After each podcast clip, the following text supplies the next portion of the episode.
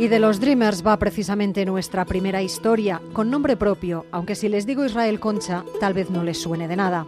Pues bien, Israel tiene una historia que se parece mucho a la de casi un millón de personas que viven en el limbo legal en Estados Unidos, los llamados Dreamers, a los que Trump ha puesto en el punto de mira.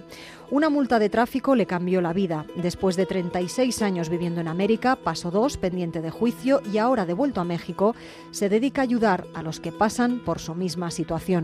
Con Israel, para conocer su historia, ha charlado nuestro corresponsal en México, Pablo Sánchez Olmos.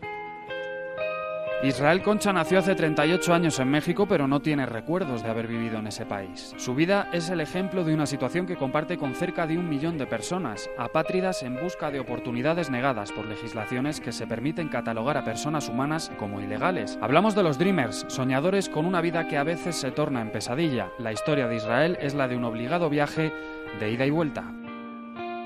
Yo llegué a Estados Unidos a los cuatro años, sin uso de razón. Me llevó mi familia al estado de Texas donde ahí viví prácticamente 36 años, viví toda mi vida. Yo crecí sabiendo que era indocumentado y se me fueron muchas oportunidades por no tener ese documento legal que acredita que estás legal en el país, pero seguí luchando. Yo me gradué de primaria, secundaria, preparatoria, universidad, administración de empresas. Y todo esto bajo un limbo legal que no le permitía competir con las mismas garantías que los demás, pero Israel salió adelante.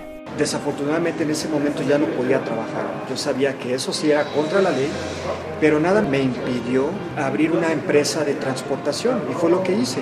Limosinas, servicio de conserjería, taxis. Yo empleaba a ciudadanos americanos, para ser más exactos, a ocho ciudadanos americanos, más aparte 25 contratistas que eran mis conductores. ¿no? Entonces yo trataba de ser un, un ciudadano ejemplar, y realmente lo era, pero con este estatus migratorio cualquier desliz podía quebrar su sueño americano, especialmente en un estado como Texas. Desafortunadamente, un día, como cualquier empresario pequeño, teníamos mucho trabajo donde yo tenía que recoger a un cliente en uno de estos vehículos. Y sí, no voy a mentir, iba rápido en el freeway, pero lo que para cualquier persona hubiera sido una multa de tráfico, para mí empezó mi pesadilla.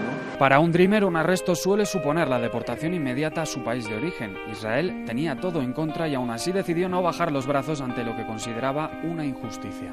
Ya estando detenido, yo hubiera podido firmar una deportación, ¿no? Me dieron la hoja, fírmale aquí y te vas mañana mismo.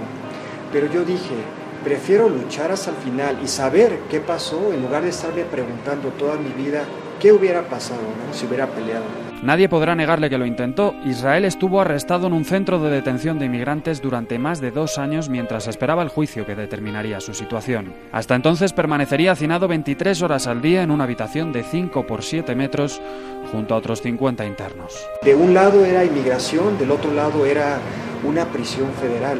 Los verdaderos prisioneros vivían mucho mejor que nosotros. Ese tipo de condiciones es lo que están pasando nuestros compatriotas que llegué a conocer de todos los países, también de España. Finalmente su lucha no obtuvo recompensa. Israel fue deportado, esposado de pies, manos y cintura en un autobús hasta la frontera con México. Por fin iba a conocer su país de origen, aunque no de la manera que le hubiera gustado. Bueno, cuando regresé veía que no había servicios, yo me sentía como un desconocido en mi propio país, ¿no? Como un exilio americano de cierta manera. Tú Estados Unidos no te quieren allá, y aquí en México al regresar tú no te identificas con el, sistema.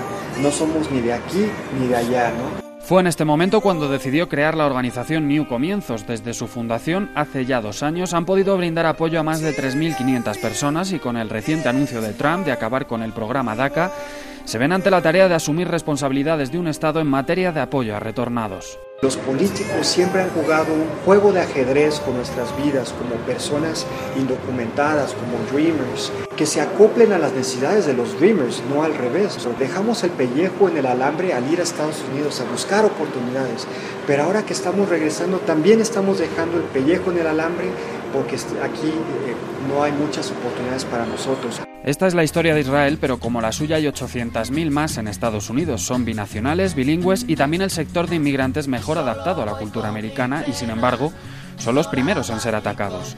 Quizás sean solo un peón más en la estrategia de Trump, pero lo cierto es que no dejan de ser víctimas de sus propias circunstancias, expulsados desde un país que siempre han sentido como propio a otro con el que ya no se identifican.